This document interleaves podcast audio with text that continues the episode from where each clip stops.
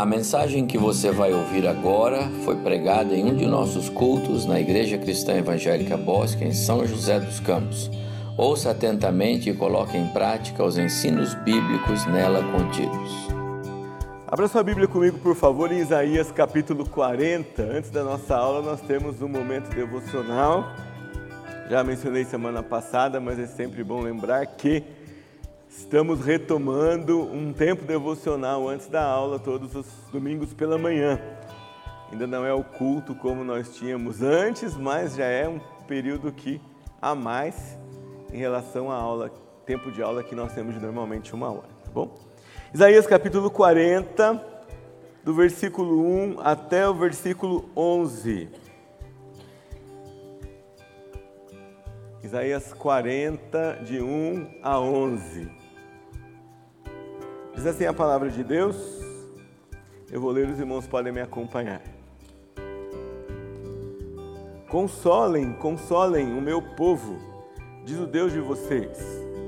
Falem ao coração de Jerusalém e anunciem que o tempo da sua escravidão já acabou, que a sua iniquidade está perdoada, que ela já recebeu em dobro das mãos do Senhor por todos os seus pecados. Uma voz clama no deserto, preparem o caminho do Senhor. No ermo, façam uma estrada reta para o nosso Deus. Todos os vales serão levantados e todos os montes e colinas serão rebaixados. O que é tortuoso será retificado e os lugares ásperos serão aplanados. E a glória do Senhor se manifestará e toda a verdade haverá, pois a boca do Senhor o disse. Uma voz diz: proclame. E alguém pergunta: que hei de proclamar? Toda a humanidade é erva, e toda a sua glória é como flor do campo. A erva seca e as flores caem, soprando nelas o hálito do Senhor. Na verdade, o povo é erva.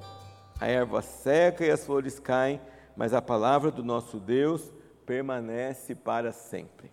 Ó Sião, você que anuncia boas novas, suba a um alto monte. Ó Jerusalém, você que anuncia boas novas, levante sua voz fortemente.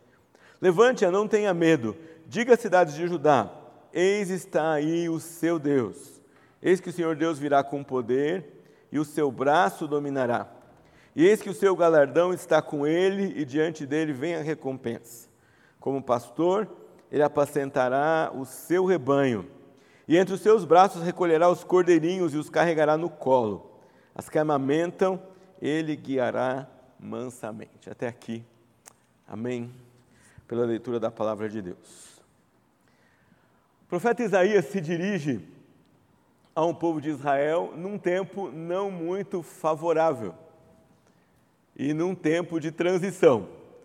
Na verdade, esse povo deixa uma época de mais prosperidade, maior conforto e avizinha-se a ele uma época de exílio, de escravidão e de privação. O que acontecia aqui era muito simples. A maior potência mundial da época, que estava conquistando todos os países, impondo um julgo à vida nacional de cada um daqueles países, no caso de Judá, invadindo, profanando o seu templo, levando os seus líderes cativos, deixando a cidade em pobreza e desprotegida, subjugando a população, tinha chegado então finalmente a, a Israel. Profetas já tinham dito isso antes. Isaías ainda aparece e diz para eles: se vocês se arrependerem, Deus pode livrar vocês. Mas depois a mensagem muda e é: vocês não adianta mais vocês se arrependerem, porque agora vocês serão disciplinados. Isaías, Jeremias, Oséias, os profetas no geral vão mostrar o seguinte: Deus, como soberano que dirige a história, ele tem razões que nós desconhecemos para os movimentos que as nações fazem. E ele vai dizer aqui, um pouquinho antes, em Isaías, que a Síria foi a vara dele para disciplinar o reino do norte. Naquele momento, as pessoas que sofreram por causa do cativeiro assírio não tinham essa visão. Não sabiam por que tudo aquilo estava acontecendo com eles.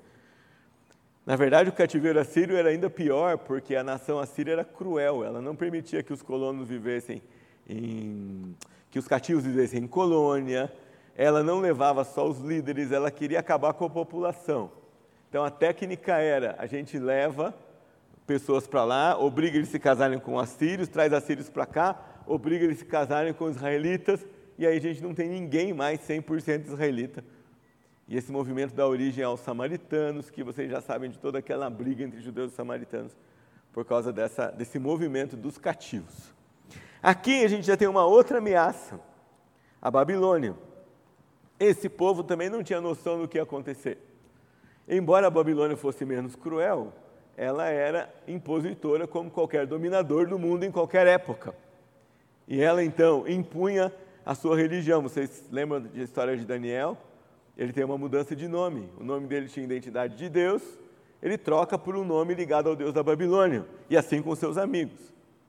No entanto, esse tempo de cativeiro aqui curou Israel de uma doença que eles tinham até esse momento chamada de idolatria. Embora eles tenham adquirido outra enfermidade nesse tempo, que era o legalismo. Né? Fizeram tantas leis, tantas leis para cumprir, que se perdiam no, no meio delas. O fato é, ele escreve sobre esperança para um povo que não tem nenhuma razão para ter esperança, porque eles já não vão mais escapar de nenhuma ameaça iminente e eles não têm o que fazer para escapar daquela ameaça o, aquela grande potência vai chegar e aquela grande potência vai dominar, e Deus disse sim.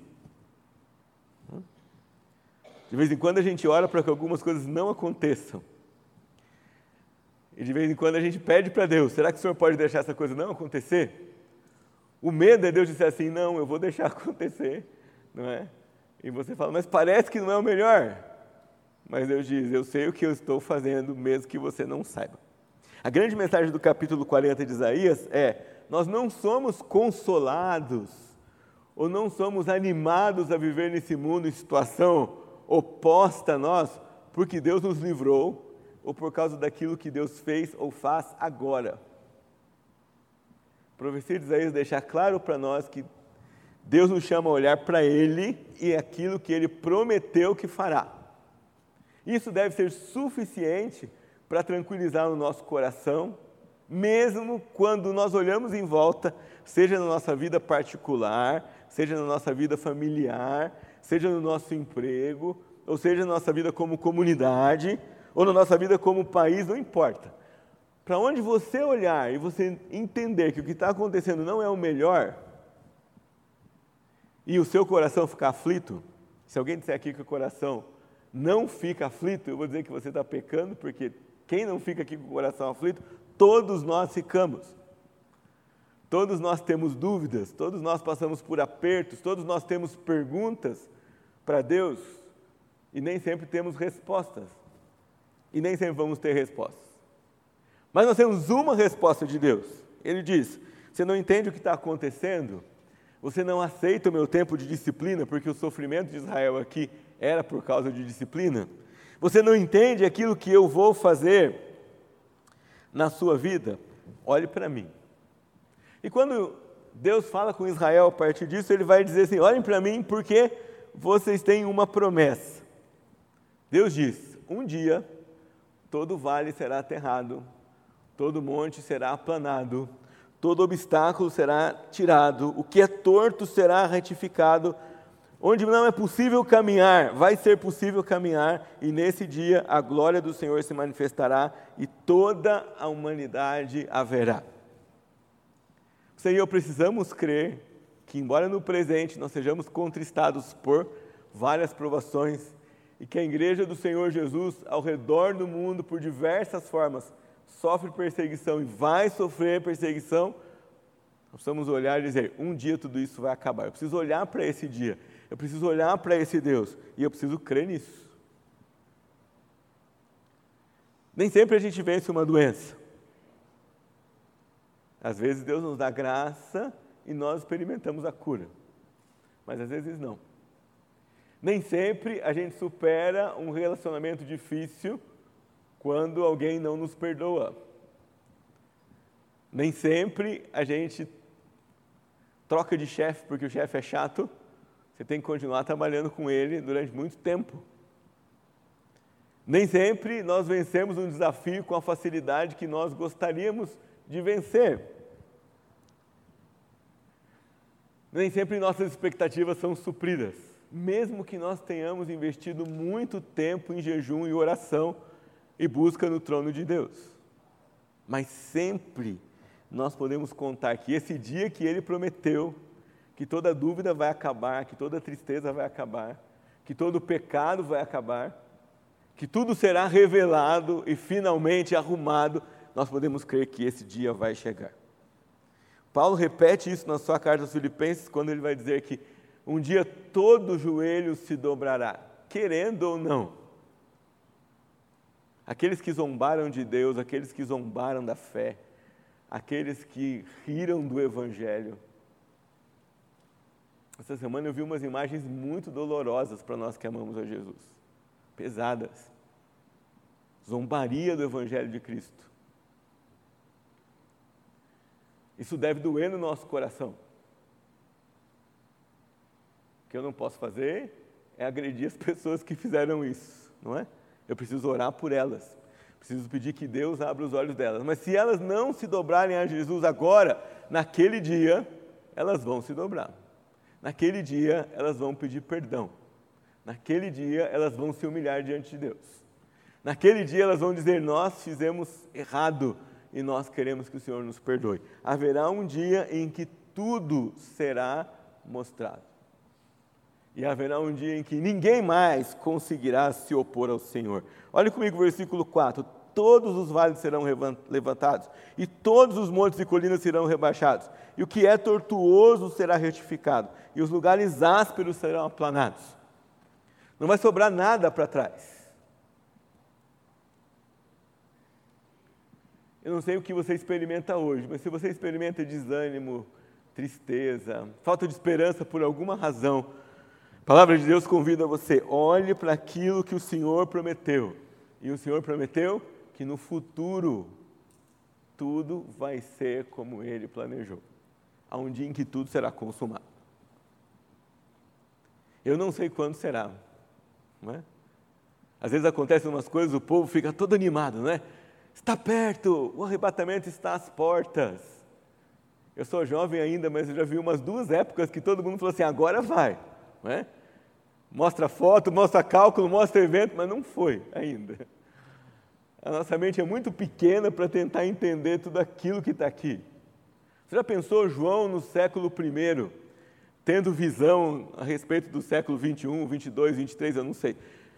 A gente não tem, não tem a mínima ideia, ele não consegue descrever com exatidão o que João viu quando ele fala: Eu vi um gafanhoto gigante. Não sei se era um helicóptero, se era uma nave super muito equipada, eu não sei.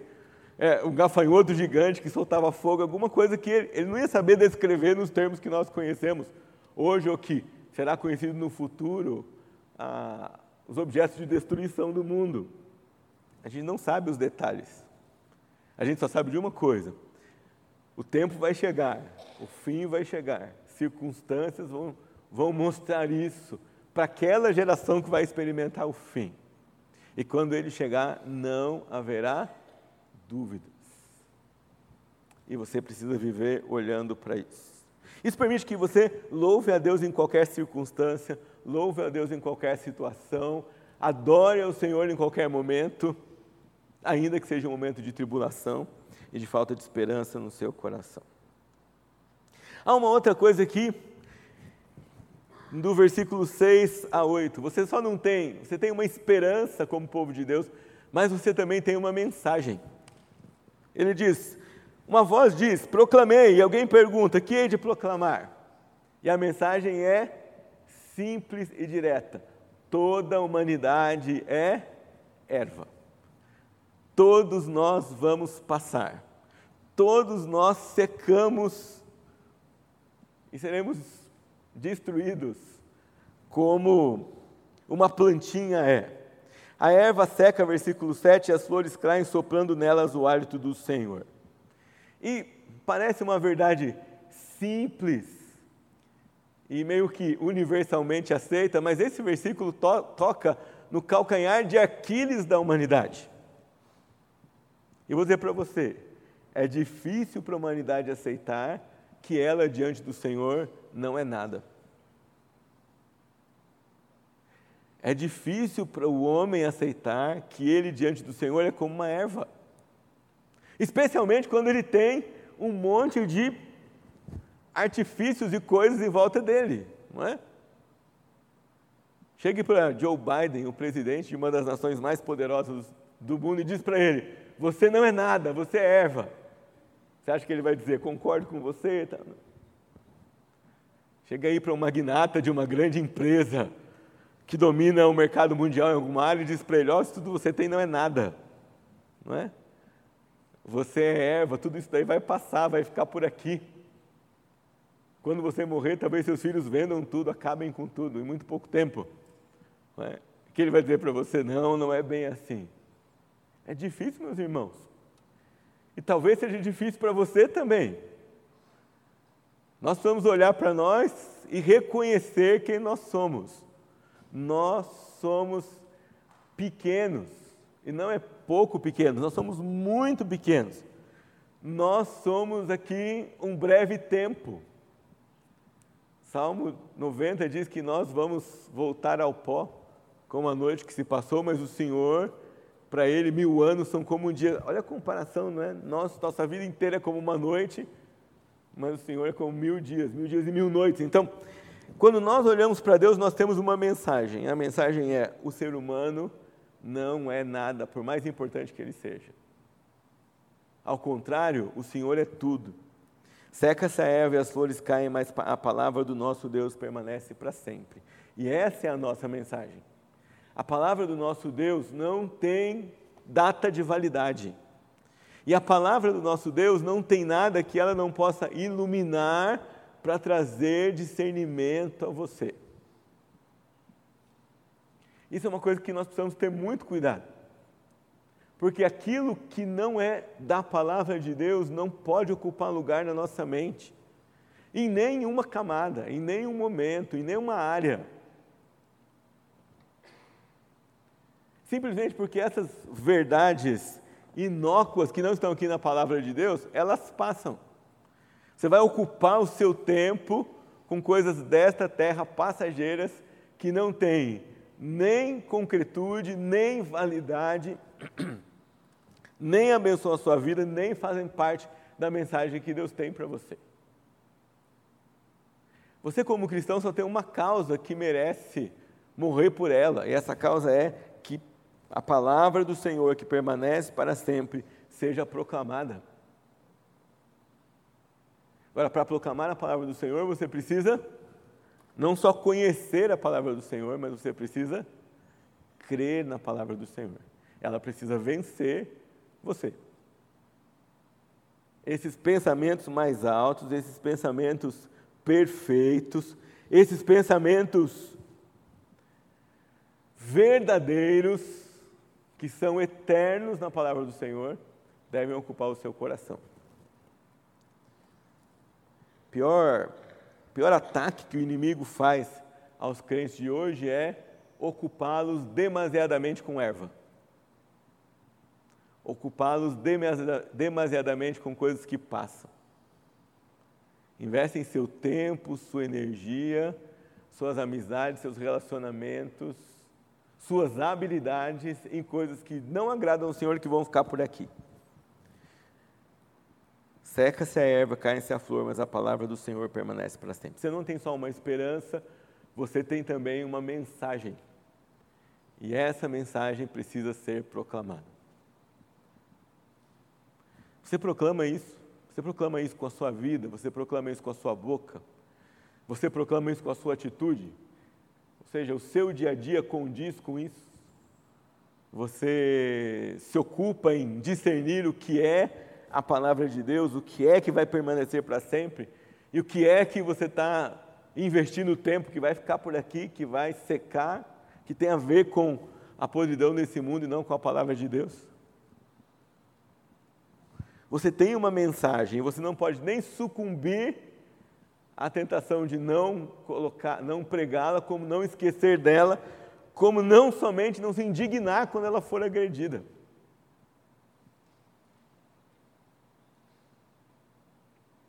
Defender a palavra é pregar a palavra, é afirmar a palavra. mesmo que isso custe a você zombaria, isolamento, mesmo que isso custe a você questionamento. Você tem coragem para isso? Seca essa erva, cai a flor, mas a palavra do Senhor permanece para sempre. Para sempre.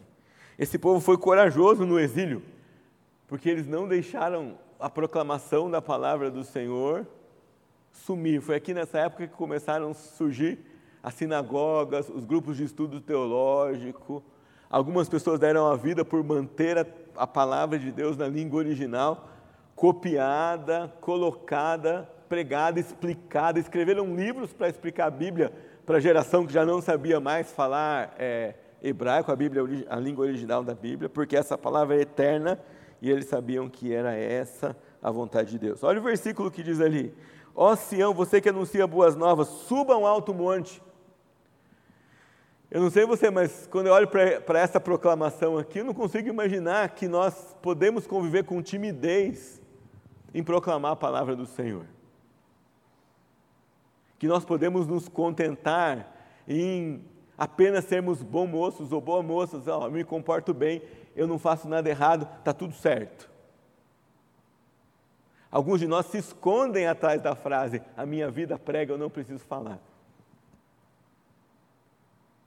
Isso beira a heresia, meus irmãos. Você não tem nenhum lugar da Escritura que diz para você assim: viva e fica caladinho e está tudo certo. Pelo contrário, a Bíblia nos exorta todo o tempo: fala, diz, prega, exorta. E aqui ele está dizendo: sobe no monte e anuncia que a palavra do Senhor permanece para sempre. E anuncia a sua confiança naquilo que ele vai fazer. O que ele vai fazer? Eis que o Senhor, seu Deus, virá com poder e o seu braço dominará. E eis que o seu galardão está com ele, e diante dele vem a sua recompensa. O reino de Deus já chegou no nosso coração. O reino de Deus já chegou na vida do seu povo. Mas o reino de Deus vai chegar no mundo inteiro.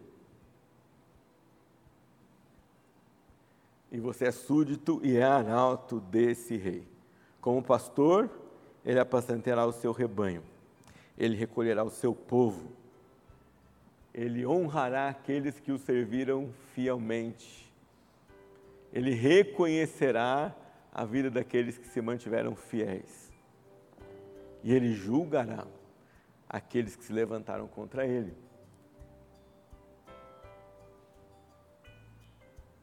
Nós não devemos odiar os inimigos do Evangelho, nós não devemos responder com perseguição aqueles que zombam da cruz, porque esse é o papel do Senhor. Ele vai fazer isso. Ele vai disciplinar. Ele vai julgar. Mas ao mesmo tempo, nós não podemos nos calar. A palavra do Senhor permanece para sempre. E ela é maior e mais preciosa do que qualquer outra mensagem do que qualquer outro projeto, do que qualquer outra proposta de vida que esse mundo possa proclamar. E você a conhece bem.